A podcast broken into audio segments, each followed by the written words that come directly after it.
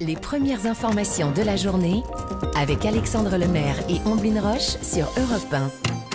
6h10 sur Europe 1. Bon réveil, on est très heureux de vous avoir avec nous ce jeudi matin. Et dans le nous, il y a aussi Dimitri Vernet. C'est le pressing qu'avez-vous lu dans la presse ce matin, Dimitri? Eh bien, écoutez, ce matin, j'ai choisi de vous parler de l'angoisse de beaucoup de jeunes parents. Ah oui Ah mince Eh oui, le bébé qui pleure, qui a souvent tendance à vous faire passer des nuits très courtes. Vous en savez peut-être quelque chose, Ombline, Alexandre Eh oui. au moment où on se parle, là, à 6h11, je pense que dans. Eh oui, Pas mal de foyers. C'est peut-être d'ailleurs votre cas en ce moment Ouais. même, hein, si vous nous écoutez, cher auditeur. Mais j'ai une bonne nouvelle pour vous ce matin, puisqu'en feuilletant les journaux, je suis tombé sur cet article de West France répondant à cette question existentielle de savoir comment calmer et endormir un bébé qui pleure. Alors je vous conseille de prendre des notes, puisque figurez-vous que c'est la science qui répond à cette question grâce à une étude de chercheurs japonais et italiens. Leur solution, eh bien, elle est toute simple. Il suffirait simplement de porter l'enfant 5 minutes en marchant, ce qui va permettre au nourrisson de baisser son rythme Mm. cardiaque et ainsi le calmer.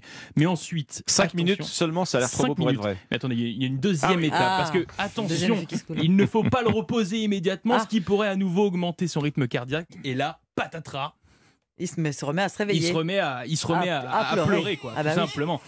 C'est pourquoi cette étude conseille aux parents de s'asseoir 5 minutes avec le bébé après la marche afin de le garder calme pour enfin le déposer dans le berceau.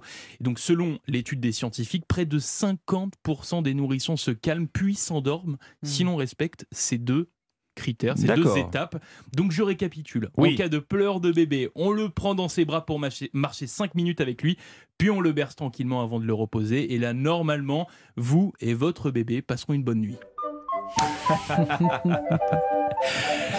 Et ben voilà pour vous, chers euh, jeunes papas et mamans, voilà une recette à, à essayer, à tester. À Mer- tester. Merci il, faut- il Dimitri. faut l'avoir nourri et changé, évidemment. Oui, évidemment, bien sûr. Sinon, ça va pas marcher. D'autres contraintes encore. Voilà. Bien sûr. Ombline, votre sélection ce matin. Alors, nouvel épisode dans la saga judiciaire qui passionne la France depuis plus de 30 ans. L'affaire Omar Radad, c'est dans Libération ce matin. L'avocate de l'ex-jardinier, maître euh, Sylvie euh, Noakovic, va plaider aujourd'hui devant la commission d'instruction de la Cour de révision. L'affaire Omar Haddad, Omar m'a tué, écrit en lettres de sang, c'est le meurtre de Guylaine Marshall en 1991 dans sa villa de Mougins, son jardinier, condamné à 18 ans de prison, gracié par Jacques Chirac en 1996, mais jamais innocenté. Il clame depuis son innocence. Alors quoi de neuf, allez-vous me demander? Mais oui. Quoi de neuf? Eh bien, la commission d'instruction va prendre connaissance d'une enquête secrète, une mystérieuse procédure de la gendarmerie menée au début des années 2000 qui a été enterrée. Ça commence par le tuyau d'une habitante de la région. Elle explique aux gendarmes, donc il y a quasiment 20 ans, hein, que Guylaine Marshall était une euh, habituée d'une pizzeria tenue par deux frères, dont l'un d'eux était proche, je cite, du milieu, un voyou, Mhm, quoi, ouais. capable de violence. Les gendarmes enquêtent et établissent la thèse du cambriolage qui aurait mal tourné. Ce propriétaire de la pizzeria, appâté par la fortune de Guylaine Marshall, aurait confié le forfait à deux hommes de main.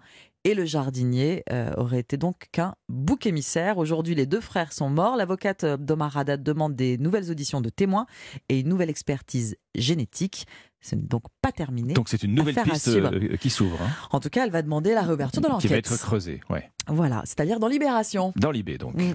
Merci beaucoup euh, à vous, Alexandre. Je ne sais pas pourquoi je vous remercie, parce que c'est à vous de parler. Je vous remercierai après. vous me remercierez après. Voilà. Moi j'ai une question à vous poser quand même, Ombline et Dimitri. Est-ce Ah. que vous avez joué au loto depuis hier? Oui ou Ah, non? ah, non, Ah pas non. de- ah, non, pas depuis Vous hier, savez, qui, vous, savez, vous savez qu'hier, vous vous en souvenez, je Ah vous oui. parlais de ce monsieur très chanceux hein, qui a validé un, un euro million gagnant en après, Bretagne. avoir, après avoir oublié ses lunettes. Voilà, parce qu'il avait oublié ses lunettes. Ce que je vous ai pas dit à propos de cette histoire, c'est qu'il lui restait moins de 24 heures pour réclamer ses 200 000 euros, Ah. Après quoi Ah, le, le jackpot euh, lui serait passé sous le nez. Vous savez qu'il y a toujours une date limite pour réclamer ses gains. Et bien, ce que nous apprend ce matin le Parisien, c'est qu'il y a beaucoup de gagnants qui s'ignorent, ou en tout cas euh, des gagnants qui oublient de demander leurs gains à temps. Vous connaissez la formule Mhm. 100% des gagnants ont tenté leur chance. Oui. Eh bien, sauf que là, on n'a pas 100% des gagnants qui gagnent. Ah. Beaucoup de gains très importants, nous dit le Parisien, ne sont jamais récupérés.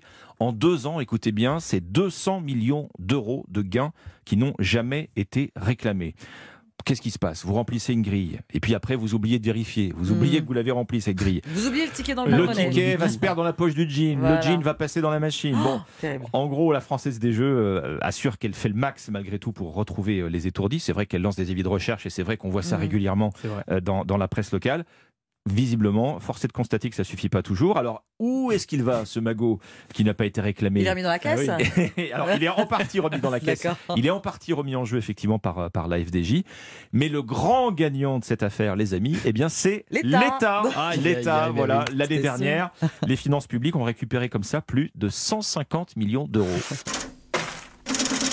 Après tout, hein, Ah bah, ah, il y a jackpot après tout, ça remplit un peu les finances publiques. C'est pas faux. Qui en ont toujours besoin. donc tout le monde alors Ben voilà. Enfin, en théorie. Merci beaucoup. Donc c'est 50 millions qui sont remis en jeu. 150 millions. Alors non, 150 millions qui sont allés dans les caisses de l'État l'année dernière. L'autre Et partie, donc il reste 50. dont je n'ai pas le chiffre, Ah oui. est, est- est- Ah oui, est réinjectée dans les, hein, dans les- Dans les sommes à gagner auprès de la Mhm. Française des Jeux. Voilà. D'accord. Je vous remercie grandement, Alexandre. C'était le pressing. Vous restez avec nous dans un instant, la partition.